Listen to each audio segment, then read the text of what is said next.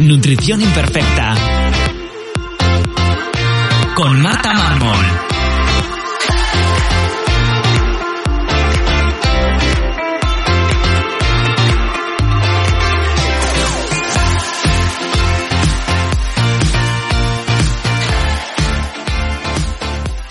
Bienvenidos a Nutrición Imperfecta, un lugar para aprender a cuidarte y empezar a ver la nutrición como una aliada que te ayudará a encontrarte mejor y a volver a disfrutar de la comida como antes. Creo que la salud tiene que ser integrativa, donde la alimentación y la salud intestinal tienen un papel fundamental en tu bienestar físico y emocional. Por eso en este podcast hablaremos de cómo mejorar tu salud yendo siempre a la raíz del problema, sin parches que solo camuflan tus síntomas. Si quieres que te acompañe personalmente para mejorar tu salud, puedes escribirme en martamarmol.com o apuntarte a mi newsletter donde recibirás consejos y trucos para tu día a día. Bueno, bienvenidos a Nutrición Imperfecta. Hoy tengo a una invitada conmigo, eh, una invitada que me apetecía mucho eh, que pasara por aquí para poder hablar sobre el gluten. Eh, o como ya llama su comunidad, que es sin glutenistas. Así que como siempre prefiero que os presentéis vosotros. Bienvenida Dani. muchas gracias por estar aquí. Y, y, nada, preséntate, cuéntanos un poquito quién eres para quien no te conozca y, y cómo has llegado hasta aquí. Muchas gracias, Marta. Eh, yo soy Dani Facho, estoy en el mundo, si me buscáis, aparezco como sin glutenismo y básicamente, bueno, soy celíaca eh, y ya desde hace muy poquito dietista y, mm, y básicamente desde hace casi nueve años eh, lo que hago a través de sin glutenismo es eh, ayudar a los pacientes eh, sin glutenistas o potenciales pacientes eh, a su entorno y a las empresas del sector a entender y desenvolverse en el mundo sin gluten. Y esto lo hago básicamente a través de mi web, de mis redes sociales y um, hasta hace poquito mi herramienta más importante, el manual ilustrado sin glutenista y a partir de ahora también la la consulta dietética que tenía muchísimas ganas porque bueno, al final me va a permitir tener un contacto así eh, uno a uno que siempre, siempre se, se agradece y es enriquecedor. Sí, para mí me parece lo más bonito de la consulta, poder tener ahí al paciente cerca. Bueno, como hemos dicho, vas a hablar del gluten y, y, hablaremos después de los errores más comunes que, que tienen pues tanto personas celíacas o personas que tengan que tener una alimentación sin gluten. Y bueno, todo el mundo sabe ha escuchado más bien lo que es el gluten, pero quizás eh, a veces se duda de qué es y dónde se encuentra, ¿no? Así que cuéntanos para, para que asentar las bases qué es el gluten y dónde se encuentra el gluten. Vale, el gluten es un conjunto de proteínas eh, que se encuentra en, en, de manera natural en unos en ciertos cereales, los pertenecientes a la familia Triticeae, eh, eh, cebada, centeno y trigo y bueno, eh, cereales más antiguos, ¿no? Como la espelta o cereales híbridos que, que cuentan con estos cereales de base, ¿no? Eh, el tema de, de la avena, eh, siempre se ha dicho que tenía gluten, pero realmente las dos eh, proteínas que forman, o sea, dentro de la avena no forman lo que es, lo que es gluten, pero sí que la encontramos contaminada en el mercado y bueno, y también hay, celíacos que presentan reacciones eh, cruzadas con la avena, bueno, es un poco lío ahí, pero bueno, básicamente se encuentra en estos cereales. ¿Qué pasa? Que eh, estos cereales eh, y concretamente además el gluten en sí se utilizan en la industria alimentaria en muchas elaboraciones por una cuestión organoléptica, ¿vale? Provee, provee a los alimentos finales de, una, de unas texturas y una, crea una malla eh, que es muy útil en, en, la industria alimentaria y entonces pues por eso no solo encontramos gluten en los productos derivados de estos cereales, sino, o sea, habitualmente derivados de estos cereales como panes, pastas, galletas y todo este tipo de cosas, sino también en otros procesados, ¿no? Pues embutidos, salsas, eh, mm, bueno, más cosas, ¿no? Helados, bueno, yo qué sé, distintos eh, productos. Eh, entonces, bueno, las personas inglutenistas tenemos que buscar todos aquellos productos, basar nuestra alimentación en todos aquellos productos que por su naturaleza no contienen gluten. Eh, y en el caso de que queramos comer aquellos que sí que lo contendrían habitualmente, pues buscar las versiones sin gluten, ¿no? Pues helados sin gluten, galletas sin gluten, panes sin gluten, pastas sin gluten. Vale, perfecto. ¿Y qué es el gluten necesario? Porque esto siempre eh, surge esta duda. Sí, tal, así como, como nutriente, como quien dice, no tiene mayor interés nutricional, no, no, no cumple ninguna función, no es imprescindible para la vida y los glutenistas somos la prueba de ello. que seguimos vivos sin ella. Eh, y simplemente es eso, tiene un interés eh, tecnológico, organoléptico y estas cosas. Si se come, si no se es sin glutenista, si se come gluten bien y si no, pues también, no pasa nada. Exacto. Eh, bueno, cuando nos dices sin glutenista es para englobar a todas aquellas personas que deben llevar una alimentación sin gluten. eh, lo más común y lo que siempre hemos escuchado son las personas celíacas, pero existen más tipos. Entonces, eh, vamos a empezar por el principio. ¿Qué es la celiaquía y, y, qué no es, sobre todo? Porque eh, ya hablamos tanto en el correo cuando te escribí como yo te lo escuché a ti por primera vez esa marcada decir no es una intolerancia, que siempre decimos, la celiaquía es una intolerancia al gluten, es como que nos sale ya de, sí. de carrerilla. ¿Qué es la celiaquía? Bueno, eh, tiene sentido, ¿eh? Quiero decir, esta confusión eh, tiene su sentido y bueno, simplemente es que estamos actualizándonos en la materia. La celiaquía es una enfermedad sistémica inmunomediada que se presenta en individuos genéticamente susceptibles y que se manifiesta por, eh, por por una, o sea, se manifiesta por una reacción ante la presencia de, de gluten en la dieta. De gluten, bueno, de, de las prolaminas de gluten y eh, otras prolaminas asociadas realmente. No es, no es, el gluten en sí, sino la prolamina. Eh, todo este lío para decir que lo que se produce en el cuerpo de los, de los celíacos, en este caso, es una reacción autoinmune ante la presencia de gluten. Es decir, el gluten llega al intestino delgado y eh, eh, nuestro sistema inmunológico reacciona como si se diera, como si hubiera un patógeno, que no lo es, pero como si lo fuera, y eh, se lo va a cargar y en esa, en esa reacción autoinmune pues eh, se cargan nuestras vellosidades intestinales. Eh, y para, para, que esto se produzca hay que tener una base genética. Hay una predisposición genética según la cual puedes o no desarrollar esta, esta patología. Todo esto, además, el hecho de que esté el sistema inmunológico involucrado, supone que no sea una intolerancia. En unas intolerancias lo que falta es una enzima que eh, te permite procesar los azúcares presentes en, ciertas, eh, en ciertos alimentos, como la lactosa de la leche o la fructosa de, las frutas y verduras. Eh, claro, en el, en el, en el caso de la celiaquía no, no es esto lo que produce, lo que se produce es una, reacción autoinmune y no una falta de una enzima que nos permita procesar nada. Entonces, por eso, por eso eh, decimos que la celiaquía no es una intolerancia. La historia viene de que en su día, eh, hasta 2012 más o menos, se definía la celiaquía como intolerancia permanente al gluten por la cosa de que no toleramos el gluten vale, no toleramos el gluten, pero eso no quiere decir que seamos intolerantes, ¿vale? hablando, hablando correctamente. Claro, es que además, eh, como estamos tan acostumbrados a la intolerancia a la lactosa, claro. al final quien tiene una intolerancia a la lactosa o a la fructosa tiene algunos síntomas gastrointestinales uh -huh. que, bueno, puedes decir, bueno, si no tengo mucho, a lo mejor como un poquito y me voy un poquito más al baño, pero claro, como has dicho, con el gluten no ocurre eso, es una, es una enfermedad autoinmune y es sistémica y los, los síntomas que tienen, que luego los veremos, eh, afectan a, no es simplemente digestivo que ese día te encuentres un poco peor y ya está. Entonces, claro, claro. hay que tener claro, mucho cuidado. Precisamente por, precisamente por esto somos tan pesados con lo de que no es una intolerancia, porque si fuera solo lo que tú dices, ¿no? Pues bueno, que me encuentro mal un día o lo que sea, pues bueno, pues dices, tú decides lo que quieres hacer, si quieres pasar un día o dos días mal o lo que sea. Pero en el caso de, de la celiaquía esto no es así. Al final, lo, cuando se produce una contaminación por gluten, más allá de los síntomas que puedas presentar o no, que ese es otro melón, eh, eh, lo que, lo que, lo que pasa es eso, que esta, esta reacción autoinmune daña las vellosidades intestinales y aquí es donde está todo el lío. Eh, ah. este, este daño de vez en cuando, permanente o frecuente, aunque se pueda reparar, puede producir eh, complicaciones a medio, a medio y largo plazo, eso es, por, por, contaminaciones puntuales, por trazas y todo esto. Aparte de todo esto, eh, hay más patologías relacionadas con el gluten. Eh, están la dermatitis herpetiforme, la, que se la define como la celiaquía de la piel, básicamente la reacción autoinmune que se produce en el intestino, o sea, esos mismos anticuerpos que se producen en el intestino brotan en, en la piel, como quien dice, ¿no?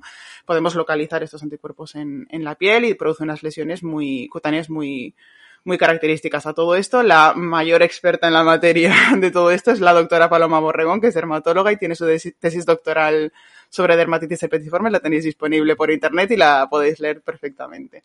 Eh, y luego está eh, la alergia al trigo. Siempre hablamos de alergia al trigo y no alergia al gluten porque las alergias se producen a la fracción proteica del cereal.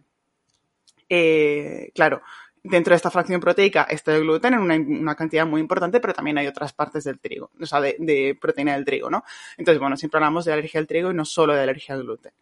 Y luego está la sensibilidad al gluten eh, no celíaca, que es una patología relativamente nueva, como que se empezó a describir en torno a los años 80 más o menos, que básicamente es ese conjunto de, mm, de síntomas, en este caso son mucho más frecuentemente digestivos, pero bueno, ese conjunto de síntomas que eh, sin ser celiaquía, sin ser alergia al trigo, sin ser ninguna otra patología digestiva, tipo, pues bueno, yo que sé, alguna eh, colitis o cualquier cosa, se retira, el, o sea, descartado todo esto, se retira el gluten y el paciente mejora. Esta es la, la definición, así por ahora, de sensibilidad al gluten no celíaca. Es verdad que eh, muchas veces se llega a este diagnóstico, es un diagnóstico de exclusión, no, no hay unos marcadores que podamos buscar para esto. Y, mm, y el problema es que muchas veces se llega a este diagnóstico porque no se ha hecho bien el proceso de diagnóstico de celiaquía. Entonces, mmm, bueno, si hay, yo tengo la teoría, el tiempo lo dirá, ya lo veremos, tengo la teoría de que hay muchos sensibles, o sea, muchas personas con diagnóstico de sensibilidad que realmente, a lo mejor el día de mañana vemos que realmente eran celíacos. Entonces, pues bueno, ahí está tal. Y bueno, y básicamente, pues lo que tú decías, ¿no? Para mí son sin glutenistas todas las personas que necesitan comer sin gluten.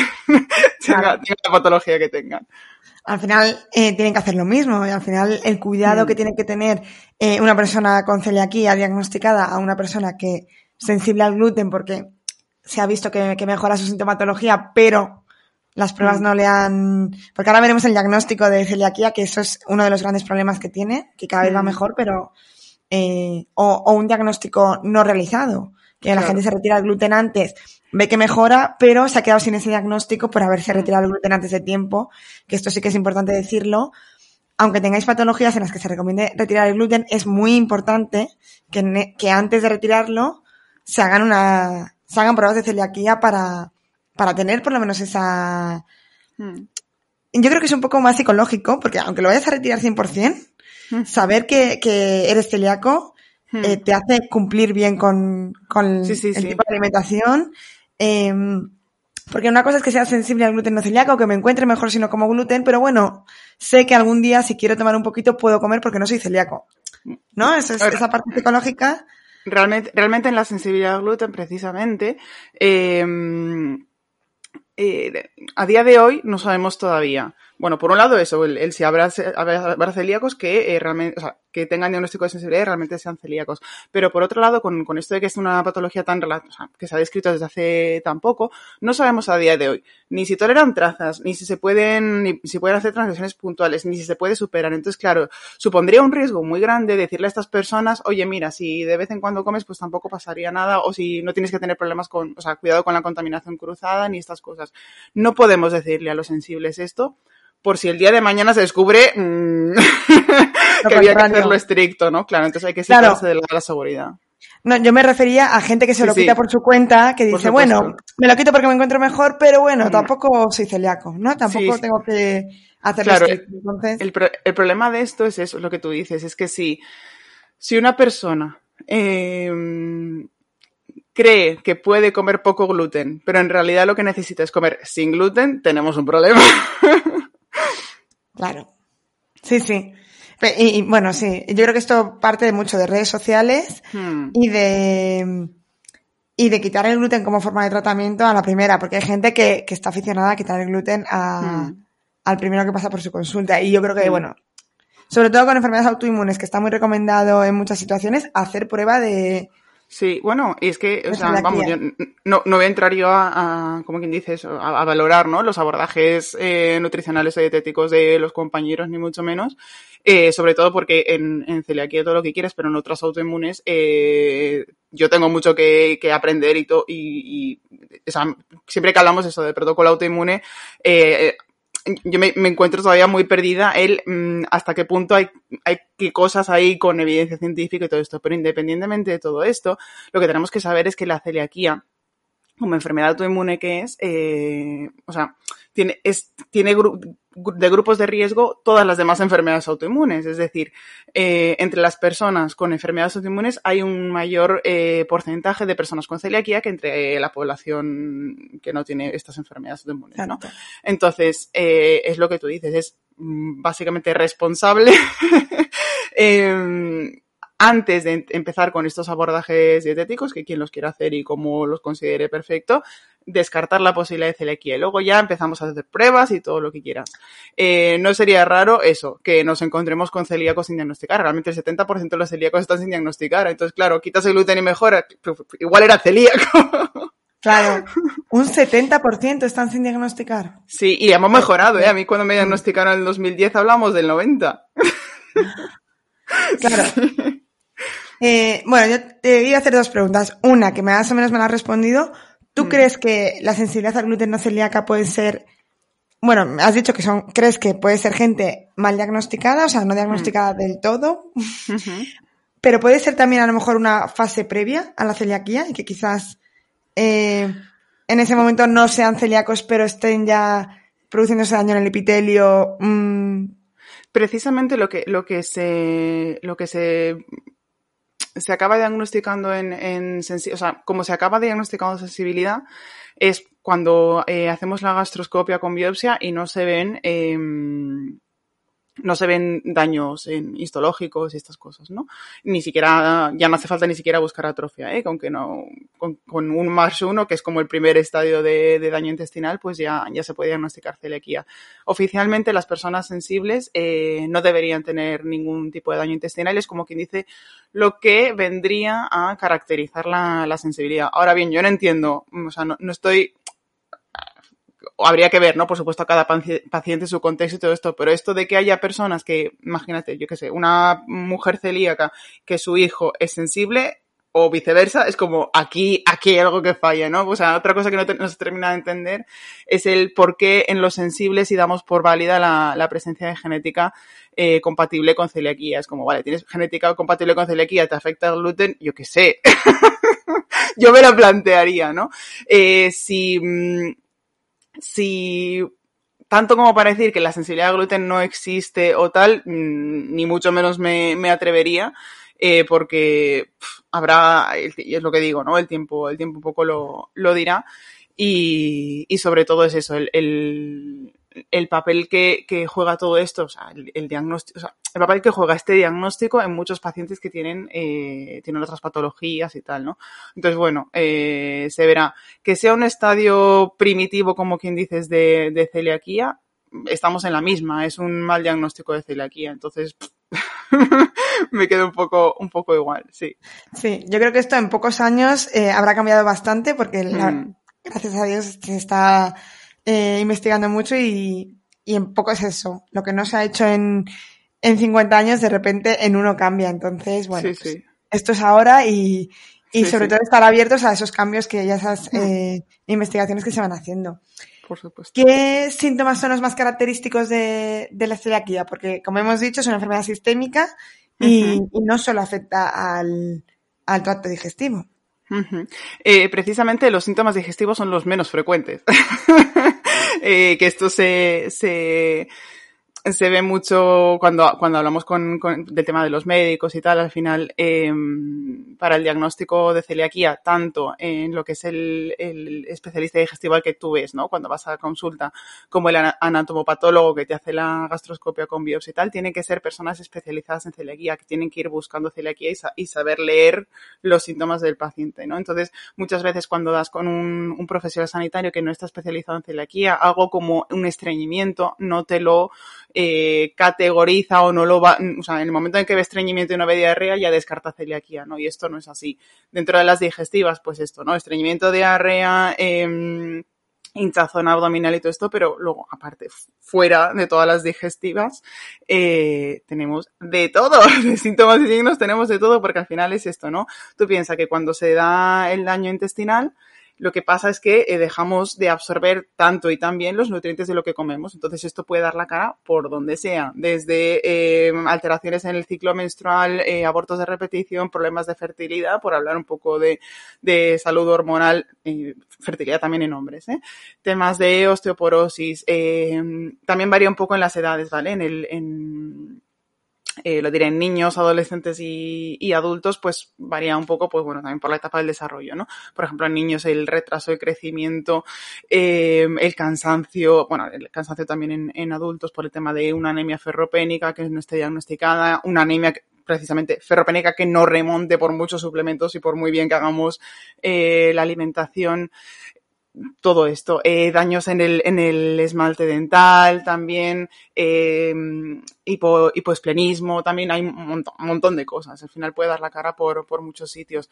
Eh, también con temas de, de, dermatológicos, erupciones en, son muy frecuentes aquí con unos granitos en, la parte de, de, atrás del brazo. Nuestra compañera eh, Ángela Moreno siempre, siempre cuenta esto, ¿no? De las manifestaciones eh, cutáneas y ella misma, que luego cuando le diagnosticaron celiaquía ahí dejó el gluten, se le fueron todos estos granitos y siempre dice, ¿era esto? y, y sí, entonces claro, por, por, eso es un poco complicado eh, el, el diagnóstico, porque en el momento en el que no tiene este cuadro típico de niño pequeño con la, la tripa hinchada y diarrea y que no crece, eh, ya es complicado sospechar, vamos. Y cuando sospechamos de esto, imagínate que alguien dice, madre mía, es que yo ya eh, acaba de decir Dani todos mis síntomas. ¿A quién hay que ir?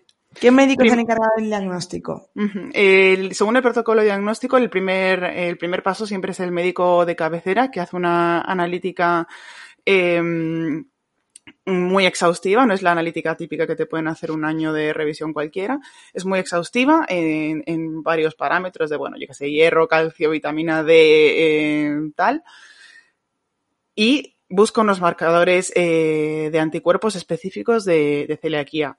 Cabe decir que estos eh, marcadores son específicos de celiaquía, pero no son exclusivos de celiaquía, ¿vale? Hay otras patologías que pueden alterar o pueden elevar estos anticuerpos. Por eso es importante el diagnóstico diferencial con todo esto. Eh, uno entra a, uno entra a lo que se dice el protocolo diagnóstico en médico de cabecera, bien porque por esto, ¿no? Por manifestaciones eh, clínicas, pero también por grupo, grupo, de riesgo, lo que comentábamos antes de, de las patologías autoinmunes, bueno, otras enfermedades relacionadas, y muy importante, eh, por ser familiar de persona, de una persona celíaca. Es decir, de hecho, a mí me diagnosticaron así, diagnosticaron a mi hermana y me dijeron, ala, vete a, a hacerte las pruebas y me salió todo mmm, súper mal dicho, ¿no? Pero positivísimo. eh, y yo que fui tan pichi diciendo yo no tengo síntomas, ¿vale? Justamente yo tenía estreñimiento, por eso no cuento tanto. Eh, pues bueno, eso, o sea, yo tenía estreñimiento, cansancio y, mal, y mala leche, ya está. Yo era una tía con carácter, nada más. Pues no, era celíaca. pues bueno, esto, entonces vas al médico de cabecera y te hace estas pruebas.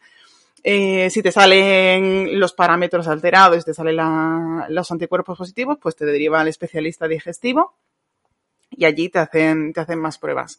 Importante que si te salen las, eh, estas cosas eh, negativas, mmm, no se descarta de toda la celiaquía. Es decir, ante una sospecha clínica, a lo mejor que eres grupo de riesgo, estas cosas, y mmm, anticuerpos negativos, hay que seguir indagando, ¿vale? Con, esta, con este parámetro solo, por sí solo, no podemos descartar la celiaquía. Entonces, para, en este caso, para seguir indagando, se haría la prueba genética. Eh, se buscarían bien todos los marcadores, que esta es otra, todos los marcadores que hay que buscar de, genéticos que predisponen celiaquía, que normalmente, o sea, hay que mirar cuatro y normalmente se puede, se suele mirar dos, entonces, bueno, esto también hay que hacerlo bien. Y eh, bien interpretado, que esa es otra más, ya podríamos decir si hay predisposición genética o no. Si la hubiera, eh, se deriva digestivo y ya está. Y si no hay predisposición genética, ahí sí podemos descartar, en, si está bien hecha la prueba y bien interpretada, podemos descartar la posibilidad de, ser celíacos. Y luego esto en, en, el médico de digestivo, te repiten la misma analítica, si lo consideran oportuno, la hacen más exhaustiva con alguna otra cosa y eh, te deberían hacer la gastroscopia con biopsia y citometría de flujo de las biopsias duodenales. Esto es un solo procedimiento en el que te sedan, no te enteras de nada, y te meten un, un, tubo por la garganta con una camarita y unas pinzas. Y entonces cogen unas muestras del, de la primera porción del intestino delgado y si todo esto está, está bien hecho, las analizan y miran, eh, por un lado, que esta es la biopsia, eh, cómo son estas, o sea, cómo están estas, estas microvellosidades. Bueno, en la gastroscopia también lo miran por la camarita, el aspecto macroscópico. Y la, eso, hacen la, miran cómo está microscópicamente con la toma de las biopsias. Y el tema de la citometría de flujo de las biopsias duodenales es una técnica bastante más nueva no está extendido en todos los centros sanitarios, lamentablemente, porque no, no, ha llegado. Pero bueno, básicamente lo que hace es contar los linfocitos intraepiteliales que hay en esta zona y sobre todo ver de qué, qué tipo de linfocitos son, ¿no? Porque se sabe, se ha visto que hay un patrón, una, un conjunto de linfocitos que eh, vemos en los, en los pacientes celíacos, ¿no? Entonces, bueno, se busca este patrón celíaco. Es como una, una prueba bastante importante que si podemos acceder a ella, pues es maravilloso. Y con esto y la genética se podría, se podría diagnosticar celiaquía. Vale, ¿y dónde está el paso? O sea, ¿cuál es de todos los que has dicho en el que normalmente descartan y no tendrían que descartar? El de los anticuerpos negativos. O sea, en el momento en que salen los anticuerpos negativos, dicen, ala, tú eres celíaco, tienes, yo qué sé, eh, colon irritable. y adiós, ya está. Sí. Vale. O sea que anticuerpos negativos no quiere decir nada, tendrían que seguir. Sí, eh, a ver, que tampoco es para, o sea, es para llevarnos las manos a la cabeza con ciertos, con ciertos casos. Hay otros en los que no. Es decir, hay pacientes a los que dices, oye, es que te he hecho una, una prueba, mmm, yo qué sé, del aliento y te ha salido el Helicobacter pylori. Bueno, el Helicobacter pylori es que también he puesto mal ejemplo, porque sí. es también grupo de riesgo de celiaquía.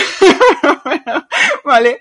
Pero bueno, imagínate eso. Te, te hecho una, una prueba del aliento, ha salido positivo, te trato, has respondido, mmm, ya está eh, claro. ¿sabes? No, no tiene mucho más. O yo qué sé, te, tienes un SIBO, te lo he tratado, has hecho la dietoterapia y toda la cosa, te has recuperado y te habían salido los anticuerpos de celiaquía negativos, pues ya está, no, no más. Pero bueno, eso, que es importante el diagnóstico diferencial, básicamente. Sí, importante. O sea, abarcar todo de en conjunto y, mm. y, y seguir investigando, sobre todo si no hay solución. Efectivamente, sí, el problema es eso. El, el, problema es cuando, cuando seguimos dando vueltas y nos hemos quedado atascados con, eh, con una cosa así, una prueba negativa que no tenía que, no teníamos que descartar, ¿no? Entonces, bueno. Exacto. Bueno, y una vez que ya hay, ya hay diagnóstico tanto de celiaquía, de sensibilidad a la gluten celíaca, en realidad no hay tratamiento para esto. Lo único que tenéis que hacer, y digo único entre muchas comillas, es pues eh, comer sin gluten, ¿no? Tener una alimentación sin gluten. Entonces, aparentemente es fácil porque sería eliminar algunos alimentos que tienen gluten, pero como tú decías antes, lo complicado no es no comer alimentos, o sea, no comer esos cereales que tienen gluten, que al final son como muy fáciles de encontrar en, pues eso, unas galletas de trigo, pues evidentemente tienen gluten. Es encontrar esos alimentos que, se ha, que han utilizado el gluten como, pues, tecnológicamente, pues como aglutinante, uh -huh. como excipiente para lo que sea. Entonces, eh, bueno, tú, esto tienes en, en, tu manual, que antes lo has dicho por encima, pero lo voy a decir más claro. Eh, Dani tiene un libro que es el manual del glutenista, manual, manual ilustrado del glutenista, que yo se lo mando a todos mis pacientes que no gluten, porque es que a mí me encanta. O sea, me parece que ha recopilado todo lo, todas esas dudas para el típico que llega y le acaban de diagnosticar y se quiere morir. ¿Qué tengo que hacer ahora? Tienes ahí mmm, todo muy bien resumido. Eh, mi pregunta es, ¿cuáles son los errores que más te encuentras uh -huh. que en donde la gente eh, pues se equivoca, ¿no? Pero ya uh -huh. te digo, comer galletas supongo que todo el mundo de primeras lo sabe, o pan. Uh -huh. Pero, ¿cuáles son esos errores que, que la gente comete? Sobre todo al principio. El etiquetado es lo que más de cabeza nos trae. Eh, yo siempre lo digo, eh, no, no, no deberíamos tener esta sensación de que es un jeroglífico. Eh, hay mucho, ah, o sea, tendría que ser mucho, mucho más sencillo. Si, si la gente tiene tantas dudas y si comete tantos errores con esto, es porque no es todo lo sencillo que debería ser. Oficialmente, em, se debe declarar tanto en productos envasados como no envasados, y esto incluye la restauración, se debe declarar la presencia de eh, 14 alérgenos, ¿no? Eh, trigo, leche, huevo, crustáceos, bueno, unos cuantos, frutos secos, tal. Eh, ¿Qué pasa? Que según esta normativa de, alérgenos, esta declaración de, la presencia de alérgenos en los productos alimentarios es obligatoria si se encuentra en forma de ingredientes pero si se encuentra en forma de trazas, es decir, de manera involuntaria, eh, por parte del fabricante o del, restaurador o de quien sea, no es necesario, no tienen por qué advertirlo. Tiene cierto sentido porque, eh, claro, si tú no sabes si hay, ¿cómo lo vas a poner? O sea, yo por ahí puedo empatizar y puedo decir, vale, sí, si yo no lo tengo muy claro. Pero claro, también tienes que tener un control exhaustivo de materias primas de procesos. Quieres, me parece mmm, básico de higiene, de primera higiene, ¿no? Pero bueno. Eh, entonces, claro. Eh, yo creo que el mayor error que cometemos es que en productos eh, que encontramos eso en supermercado eh, o, en, establecimientos de restauración, el hecho de que se omita la palabra gluten o cere cualquier cereal con gluten, darlo por sin gluten. Y esto no es así. Es decir, podemos tener un helado en el que, en cuyo etiquetado no esté contemplado el gluten y que tenga gluten. Parece, parece muy, muy loco, pero es que es así. Puede tener gluten y no advertirlo en su etiquetado. Esto es así. Eh, para ello, básicamente, lo que hay un, yo lo suelo hablar, ¿no? De la clasificación de los alimentos, de los genéricos, los comunes, los específicos, los con gluten. Realmente es muy sencillo. Los productos genéricos, que son los que se consideran por naturaleza sin gluten, que algunos de ellos pueden ser procesados, como la leche, el aceite, la sal, el azúcar, no sé, vinagre. En, en, estos productos, o sea, van a ser siempre sin gluten, a menos que el etiquetado o el eh, fabricante digan lo contrario. En este caso, si hubiera gluten, como si en un brick de leche puede haber, haber, gluten, podemos quedarnos tranquilos y contar con que eso sí que lo van a advertir, ¿vale? En el resto de productos buscamos el sin gluten y ya está. es, es, como el resumen, ¿no? Si es genérico y no pone nada, todo bien. Y en todos los demás busca el sin gluten o, por, o si acaso búscalo en los listados de las asociaciones eh, que llevan un control anual de, de, de, proveedores, bueno, de los fabricantes, y, y ya está.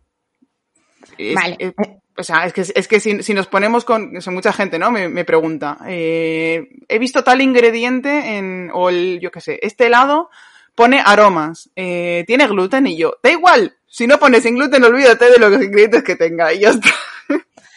Vale para quien se esté preguntando qué es, cuáles son genéricos, mm. eh, Dani tiene una lista en su, en su web, en singlutenismo.com, ¿es? Uh -huh, sí. Eh, de genéricos, en la que viene todos, eh, vamos, los, todo eso es genérico y todo lo demás tenemos, sí. necesitamos el sin gluten. Sí, básicamente buscáis en, en Google sin glutenismo genéricos y os va a salir, ya está. Y, eh, y, concretamente, dentro de todo esto, lo que, aparte del etiquetado así en general, lo que más eh, confusión genera en, entre los inglutenistas son las infusiones y las especias. También tenéis dos artículos de eso en, en singlutenismo para que, pues eso, detallado, ¿no? Especia por especia, cuando sí, cuando no. Eh, porque hay cosas muy locas, como que el comino siempre viene con granos intrusos. y de trigo sí, como las lentejas. Y tenemos que buscarlo incluso en grano. O sea, así como otras especies, por ejemplo, la pimienta en grano es genérica, eh, el comino en grano no es genérico. Entonces tenemos que buscar comino en grano eh, etiquetado sin gluten. ¿Y esto por qué? O sea, ¿sabes la razón? O... Sí, por el, por el procesado. Se, se, secan en las mismas eras que en las que pre previamente se han secado granos con, con, granos de trigo, granos con gluten. Vale. ¿Y, y las lentejas así. pasa lo mismo? Porque yo las lentejas sí. lo aprendí contigo y sí. me quedé... O sea, Dani, o sea, para todos los que tenéis que, que, tener una alimentación sin gluten, tenéis que ir lenteja a lenteja quitando los granos de gluten, de, de sí, trigo que queden por ahí. Sí. Pero como hacían eso antaño las abuelas, que cogían el puñadito y iban quitando las piedritas, pues nosotros quitamos los granos de trigo. Eso es un, eh, al final, bueno, es la incomodidad en tu casa, pero ya está. Para mí, eh, la movida es comer lentejas fuera de casa. Tú di, a ver, fíjate si en el menú del día del restaurante no sé cuál, eh, habrán estado cribando la... No, ya te digo no. yo que no cribar las lentejas. Ante la duda, no. Bueno, ante la duda no, es que no, vamos, me sorprendería que, que así fuese. Y en cambio, sí quedaríamos por eh, sin gluten un plato de lentejas. Hmm. El resto de personas, o sea, yo por lo menos sí, sí. Eh, lo sí, daría por hecho. Aquí gluten va a haber, es la frase típica, pero aquí qué gluten va a haber. Sí. pues sí. Vale, o sea que etiquetado, Uh -huh. eh, lentejas, es, para mí es, eh, y comino, que mira, eso, eso, sí que no lo sabía. -huh. ¿Qué más errores suelen ser los más comunes o dónde se lía pues, la gente? Eh, es verdad que yo creo que, que últimamente hemos tomado mucha conciencia con el tema de la contaminación cruzada, incluso en los restaurantes, en plan de sí, lo hacemos aparte, tal, mmm, guay, ¿no? Y yo creo que nos hemos eh, liado tanto la manta a la cabeza con el tema de la contaminación cruzada que nos hemos, nos hemos olvidado de los ingredientes. Eh, yo lo que veo últimamente es que en los restaurantes vamos preguntando, sí, sí, lo hacen y tal, ya, pero te has, has preguntado si las especias que usan o, ¿sabes? Eh, imagínate, yo qué sé, esto es muy típico, muy, muy típico en restaurantes vegetarianos, ¿no? Eh, que usan, pues esto, tofu, soja texturizada y estas cosas, eh, que no son ninguna de ellas genérica. ¿Tú les, les, les, has preguntado si el tofu que usan es sin gluten? Yo creo que, que ahora mismo, por supuesto, que, que hay que seguir teniendo mucho cuidado con el, con, con, la contaminación cruzada dentro de casa, con el tema de compartir tostadoras, el horno con el ventilador o sin ventilador, todo esto. Eh, las salpicaduras, mira, me pasó el otro día que habían preparado con todo el cuidado unos pimientos, un así de, pues esto en la sartén, no sé cuánto, se había quedado pues lo típico, ¿no? Se queda la sartén ahí para, bueno, ya está hecho, mm, lo comemos así del tiempo y justo al lado se pusieron a hacer algo salteado con gluten y fue como, vale, yo no puedo garantizar que no haya salpicado nada, ¿no? Entonces, pues ya está, no comí el pimiento y no pasa nada. Pero bueno, este tipo de, cosas dentro de casa y, fuera, pues esto, lo mismo. Cuidado con la contaminación cruzada, preguntaron los restaurantes y todo esto. Pero vamos, se nos ha olvidado por completo ya preguntar por los ingredientes. Es que mmm, yo creo que nos hemos relajado en este sentido. Hemos pensado que todo el mundo sabe qué tiene gluten y qué no. Y si nosotros, eh, que nos, que lo, lo llevamos todos los días, eh, seguimos teniendo dudas, ya te puedo asegurar que en un restaurante en el que no, no lo tengan muy claro, igual fallan más por ahí que por lo de te lo hago separado. El, que es muy importante porque la contaminación cruzada eh, es con muy poco. O sea, es que sí. muchas veces pensamos que es comer algo y es que no, es sí. utilizar, eh, por supuesto, la misma sartén, pero el mismo tostador, el mismo horno. Entonces, eh, se puede hacer algo eh, o hay que usar diferente, o sea, hay que tener dos tostadores en casa si, si va a haber gente que consuma gluten y gente que no. Eh, bueno, empecemos por eso, porque la contaminación cruzada, que aquí lo hemos dado por sentado, me he, puesto a, me he liado a hablar de la contaminación cruzada y no hemos eh, hablado de esto. La, la, contaminación cruzada básicamente es, eh, se produce en el momento en el que un producto con gluten entra en contacto con, con uno sin gluten de manera directa o indirecta. Directa porque le caen unas migas de pan encima al plato o indirecta porque usamos el mismo cuchillo para cortar el pan con gluten y luego sin lavarlo el pan sin gluten. Entonces, en este tipo de cosas tenemos que tener cuidado los inglutenistas porque esto contamina el, el plato sin gluten y mm, lo deja no apto para sin glutenistas.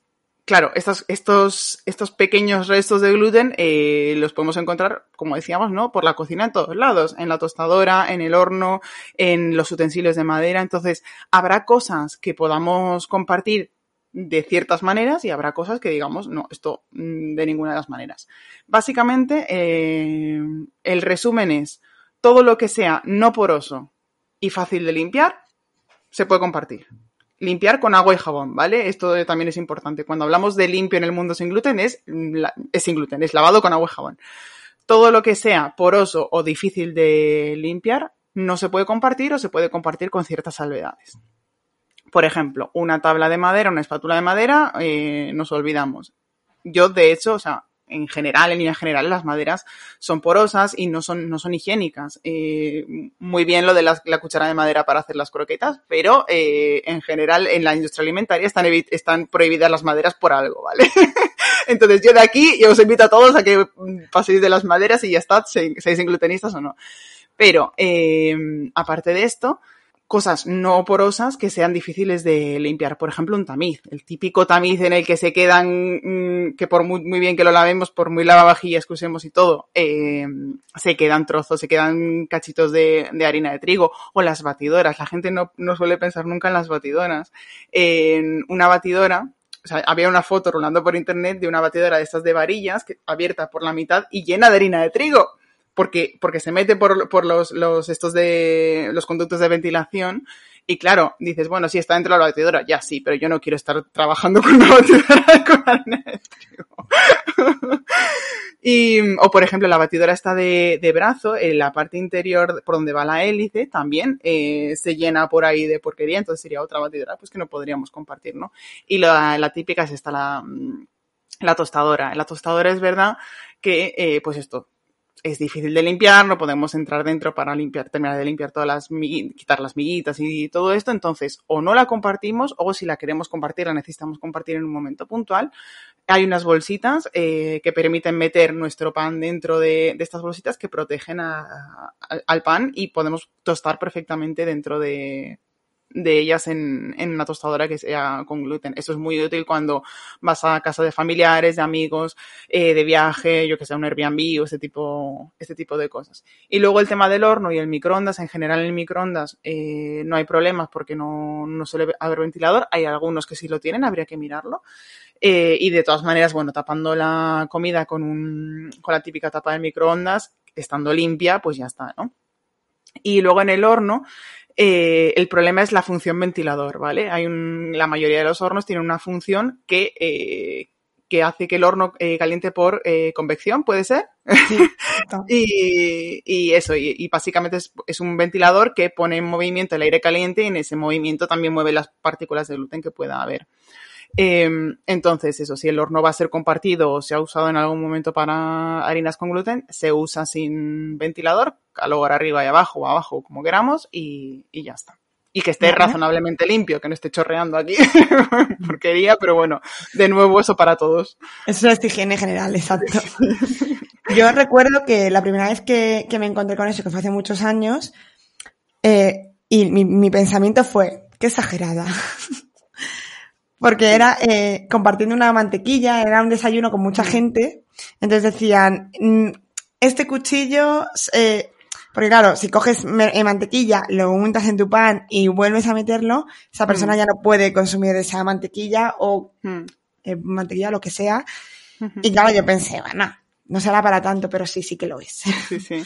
Eh, de hecho, el, el, el, el, gesto que más vemos en una mesa compartida con singlutenistas y no singlutenistas es el coger de la fuente del centro, acercarlo a tu plato y tirarlo desde arriba.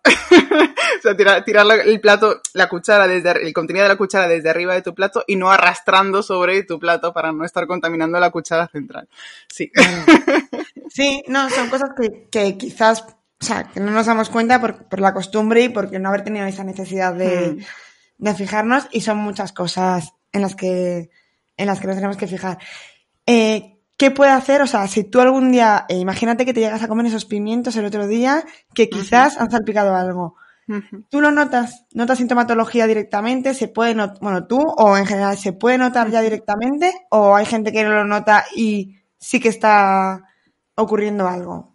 El, las manifestaciones eh, sintomatológicas antes y después del diagnóstico eh, o sea, varían de unos inglutenistas a otros, pero es que varían incluso en una misma persona. Yo te puedo contar eh, mi caso personal, ya sé que un caso no hace ciencia, no, pero te no. puedo contar, te, me puedo poner a mí misma como ejemplo porque a, a mí esto me ha pasado. Yo tengo la eh, esta cosa de, de, o sea, me ha llegado a pasar desde tener que salir corriendo porque no llego al baño, hasta saber que he comido gluten y decir, bueno, ya está, y no tener nada, pero ni, ni una hinchazón, ni una molestia, nada. Entonces, claro, esta, esto además pasa, es otro de los errores más frecuentes entre los inglutenistas, que nos, nos creemos radares, ¿no? Como hemos, hay personas que eso, que, que, que es como se han contaminado, se han, han, tenido síntomas frente a contaminaciones a lo mejor muy leves, muy leves en el sentido de que eran trazas, ¿vale? Que nos han comido un bollo entero con gluten eh, inconscientemente. Ya te digo que el primer bocado te das cuenta.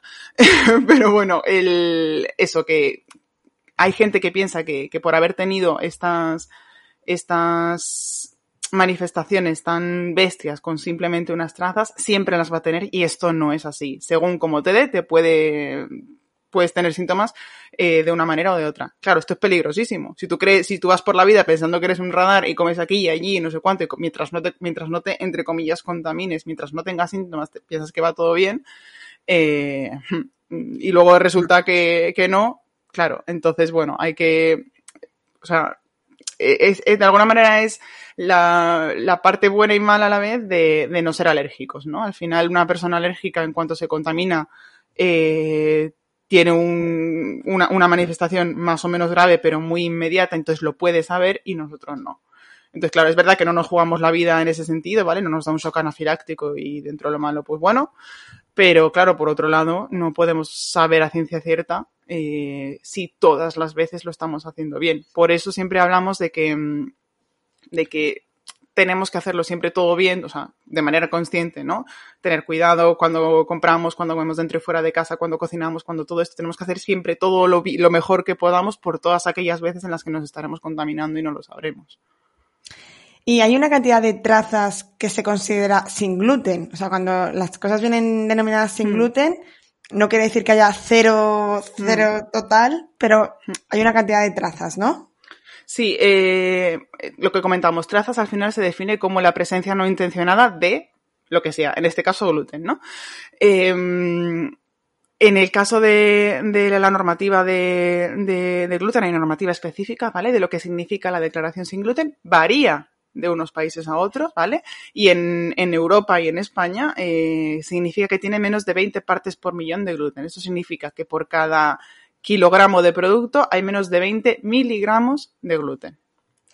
Y si yo eh, como todo de productos sin gluten, ¿puedo pasarme? O sea, ¿puedo acumular esa cantidad de trazas? No sé si me he explicado muy bien. Al final Sí. estoy comiendo muy poquito en un producto, pero si mi alimentación se basa en productos sin gluten, puedo llegar a productos tener una... procesados, claro. Eh, a ver, lo que, por un lado lo que decíamos, ¿no? El cero gluten no existe, no solo, no, no existe.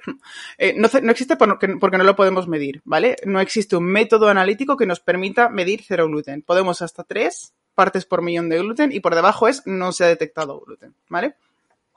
Cero gluten, pues hombre, un calabacín que acabas de coger del huerto, pues no va a tener, va, va a ser cero gluten aunque no lo podamos medir, ¿no?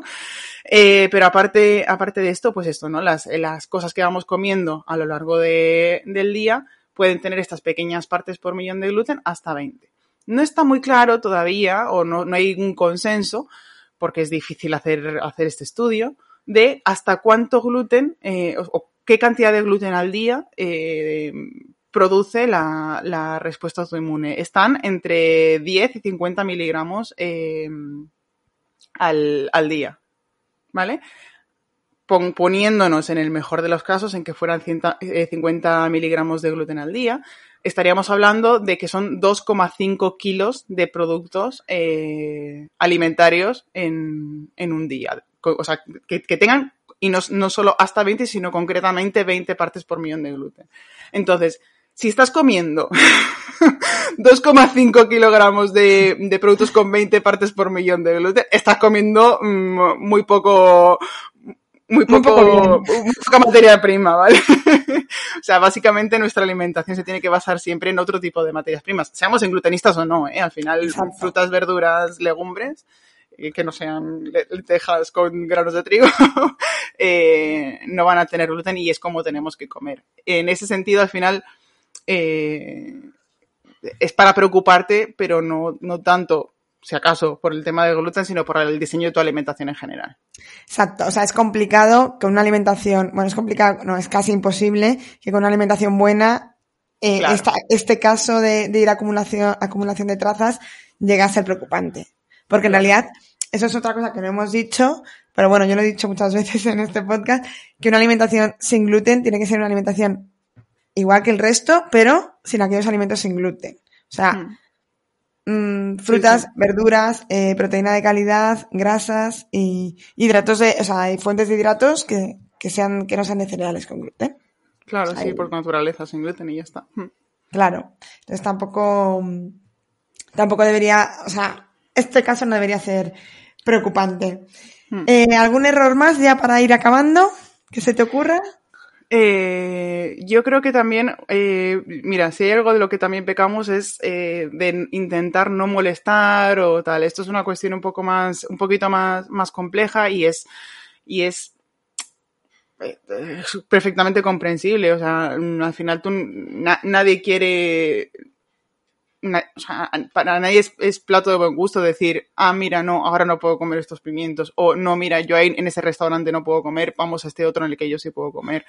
Eh, por supuesto, entra mucho el tema de la personalidad, de la confianza que tengas con, con tu entorno y todo esto, pero yo creo que eh, aparte de informarnos correctamente y de tener, eh, pues eso, ¿no? El conocimiento de base para saber hacerlo todo bien, la, nuestro segundo superpoder es el apoyo de nuestro entorno. Entonces, si a, través de este, eso, eso, ¿no? De este conocimiento, de saber que tenemos que tenemos que hacer la dieta estricta y cómo tenemos que hacerla, creo que es más fácil, entre comillas, convencer o hacer entender o conseguir el apoyo de nuestro entorno de cara a que nos entiendan cuando, a que no nos llamen exagerados, ¿no? A que nos entiendan cuando, eh, yo qué sé, no podemos eh, tostar el pan en su tostadora o tenemos que ir a un restaurante específico o nos hemos quedado sin comer este, yo qué sé, este plato o esta tortilla que le habían hecho con todo el cariño pero en un aceite que, en el que se había frito algo con gluten. O sea, no es por hacerte el feo, pero es que no lo puedo comer por una cuestión de salud, ¿no? Entonces, bueno,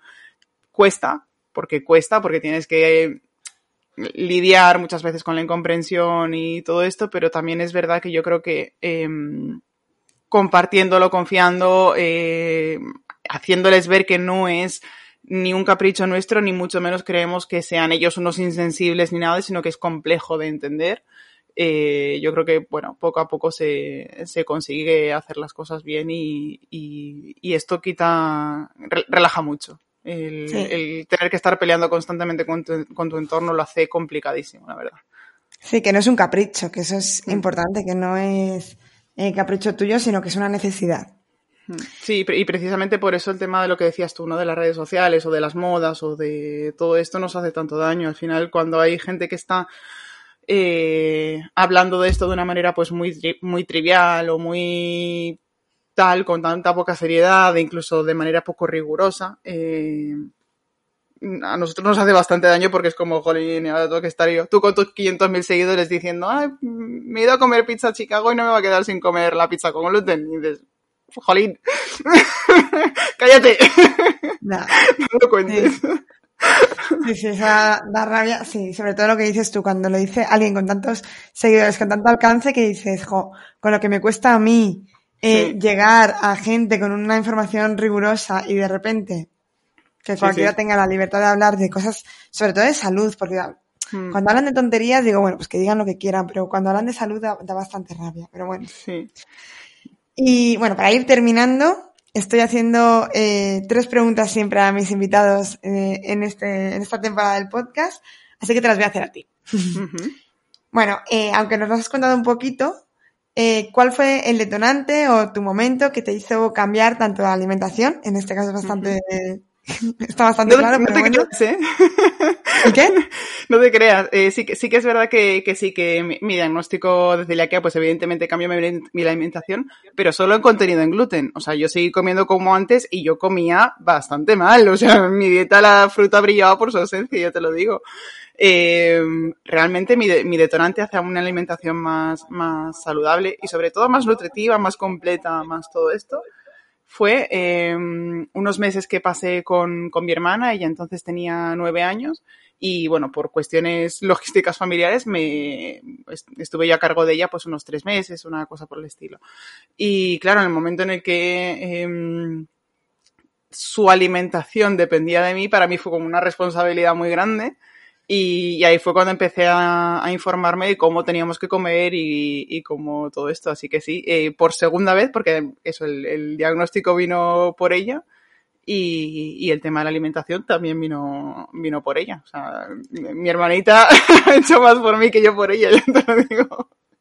Yo acabo, acabo de cometer un error de dar por hecho que tu Mm. alimentación sin gluten ya era No, sana. No, no, y por y de supuesto hecho- que la alimentación sin gluten puede ser muy insana. Y yo le he dado Sí, por sí, hecho sí. ya. mm, No, no, y de hecho, eh, además una cosa que yo, mm, que yo, claro, y en aquel momento, pues esto, eh, yo comía galletas a diario y independiente, o sea, ya te digo, más allá de, de que comiera cierto tipo de productos más ultraprocesados, es que comía incompleto, o sea, yo no comía muchas cosas de las que hay que comer habitualmente, ¿no? Y esto, esto supuso, cuando, cuando mi diagnóstico, supuso que, que, que mi, mi cesta de la compra fuera muchísimo más cara. La cesta de la compra, esto, esto no lo hemos comentado, pero eh, todos los años se hace un, un estudio un listado, ¿no? Se coge una cesta de la compra con gluten y, y su equivalente sin gluten. Y, el, y la diferencia entre una y otra ahora mismo anda por los mil euros al año, ¿vale? Por persona celíaca en la familia. ¿Qué pasa? O sea, por supuesto, ¿eh? Por descontado que eh, los productos sin gluten no deberían ser tan caros. Ya está. Pero esta diferencia no es tan grande dependiendo de cómo diseñemos nuestra alimentación. Yo a día de hoy no me gasto mil euros más que cualquier persona que come con gluten, las cosas como son. Eh, a lo mejor sí un poco más, pues porque a lo mejor como pan, a lo mejor como, eh, yo qué sé, quinoa o pasta de sarraceno o lo que sea, pero no tanto por, porque coma galletas todos los días para desayunar. Básicamente como hacía antes. Esta discusión también la hay con comida sana, comida no sana. Es que es mucho más Sí. cara, que sí que es verdad que hay alimentos sanos, mucho más caros, más bien, yo siempre digo que los productos insanos o ultraprocesados son los que son súper baratos porque, bueno, Sí. pero, mm, pero yo creo que bien hecho y bien equilibrado, aunque haya cosas que sean más caras, como tú dices, en, en las personas que comen sin gluten, pues eh, alguna pasta de trigo sarraceno, quinoa, cosas así, que son más caras, o en la alimentación saludable, que aquí también, pues, o frutos secos, eh, pescado, eh, aguacate, cosas así, son más caras, pero tampoco tienen que ser la base de tu alimentación. Sí, no, y tampoco son imprescindibles, ni mucho menos. Claro. De todas maneras, para mí el, el debate comida sana, insana o lo que sea eh, y precio va mucho más por el coste de oportunidad que por lo que es el precio en sí del producto. En, se- en sentido de, si yo llego súper cansada a las 9 de la noche, mm, me hago antes una pizza que ponerme a sofreír yo que sé qué, calabacín, ¿sabes? Va, Entonces, eh, ahí sí me va a salir más... O sea, claro. Al final es, bueno, eh, es que pagamos el tiempo. mm, eso es. Es que en todo pagamos tiempo, así que. Mm. Bueno, nuestra, mi segunda pregunta es que me cuentes algo que, que has aprendido últimamente. Mi curiosidad me hace preguntar esto a todo el mundo. Esto es. Jolín, es que además yo soy súper curiosa y entonces estoy como constante. Uy, me he quedado en blanco. No pasa nada, ¿eh? Ay. Podemos saltar. ¿Sí? Te- sí, te puedo contar una cosa. Venga, va. No, ti- no tiene nada que ver con esto, ¿eh? No, no, es que no hace falta. Hay un pez, es una chorrada. Hay un pez, que es un pez, no es ningún otro animal, que vive en las rocas, vive en el aire, no vive dentro del agua, sí, y se, se hidrata, se mantiene hidratado simplemente por el agüita que llega, que llega a las rocas. Y, y hace su, su nido en, en medio de la, o sea, en, en un huequito de la roca y todo, y pone los huevos ahí y toda la cosa, sí. Ay, me Me encanta. llama mucho la atención. Estoy muy poquito. Estas cosas son las que, por las que yo pregunto. Prefiero esto a cualquier otra cosa de alimentación. Y ya, por último, que nos recomiendes a un profesional de la salud que, que te guste o que haya sido tu referente o que lo sea. O... Mm. Mira, eh, como siempre que hablamos de profesionales de la salud, pues pensamos yo que sé en médico o entre nosotras pues hablamos de Nutris o tal. Voy a romper una lanza por la salud mental y voy a, eh, a recomendar a Kike. eh, está en Instagram como Forasico.